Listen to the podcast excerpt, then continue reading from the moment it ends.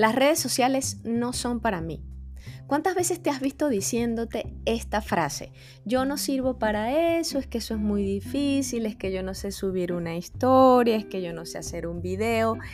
Y te dices cualquier cantidad de excusas que te compras a ti mismo o que le compras también a otros para, para ver las redes sociales como un monstruo.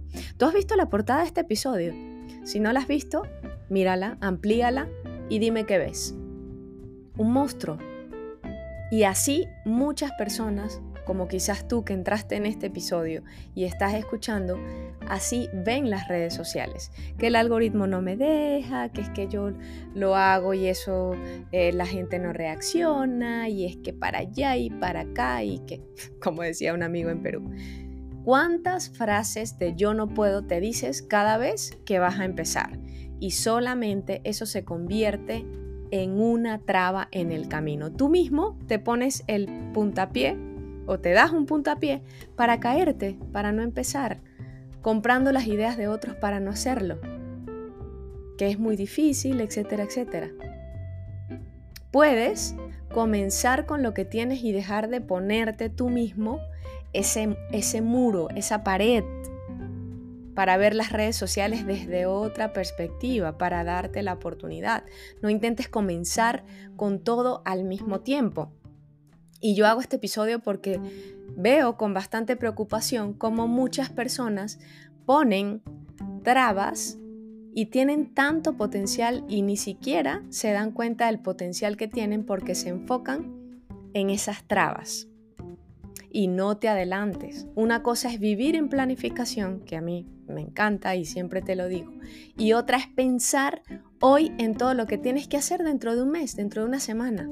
Y al final tu cabeza termina dando tantas vueltas que te abrumas, te estresas y no haces absolutamente nada. Terminas tu día sin hacer nada, sin hacer lo más mínimo que puedes hacer para tu marca, para tus redes sociales.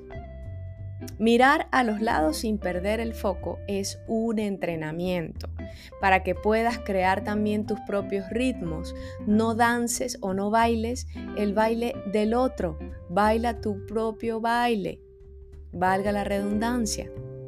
Y para eso hay que practicar.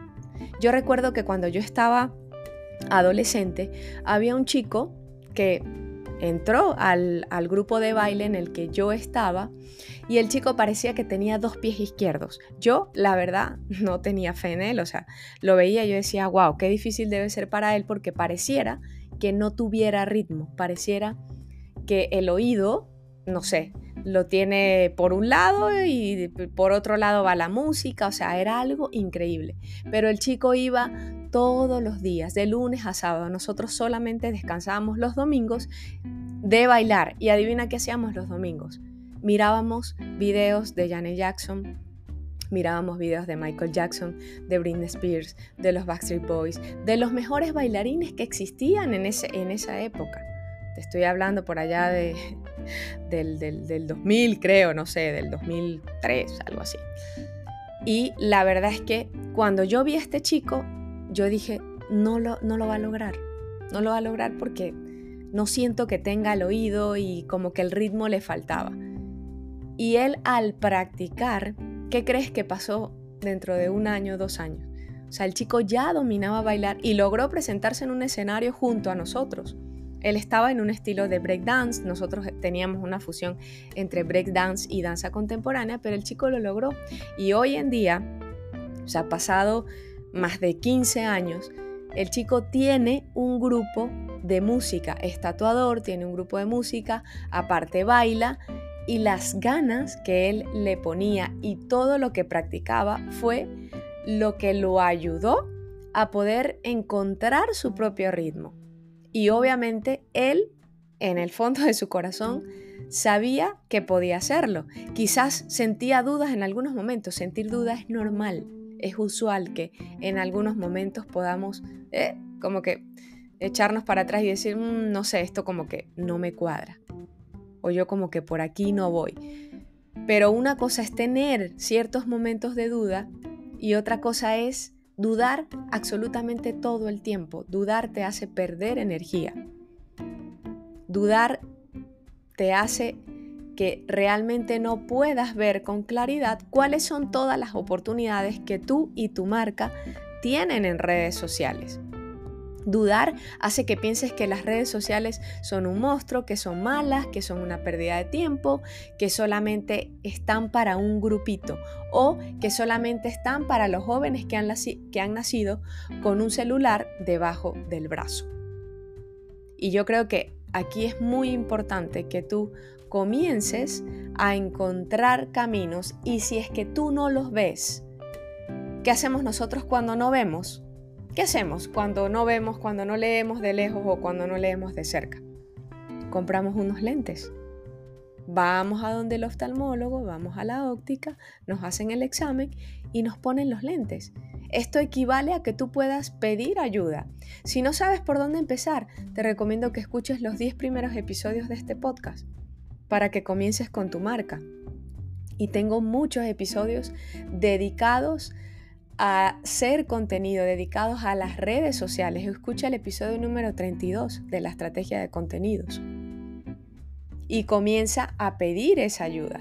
Pero si no reconoces que hay oportunidades y solamente ves el lado negativo o un solo lado de la moneda, va a ser muy complejo para ti y muy cuesta arriba que puedas ver el otro lado porque tú mismo estás cerrando las posibilidades. No te la está cerrando el de al lado, no te la está cerrando el algoritmo de Instagram.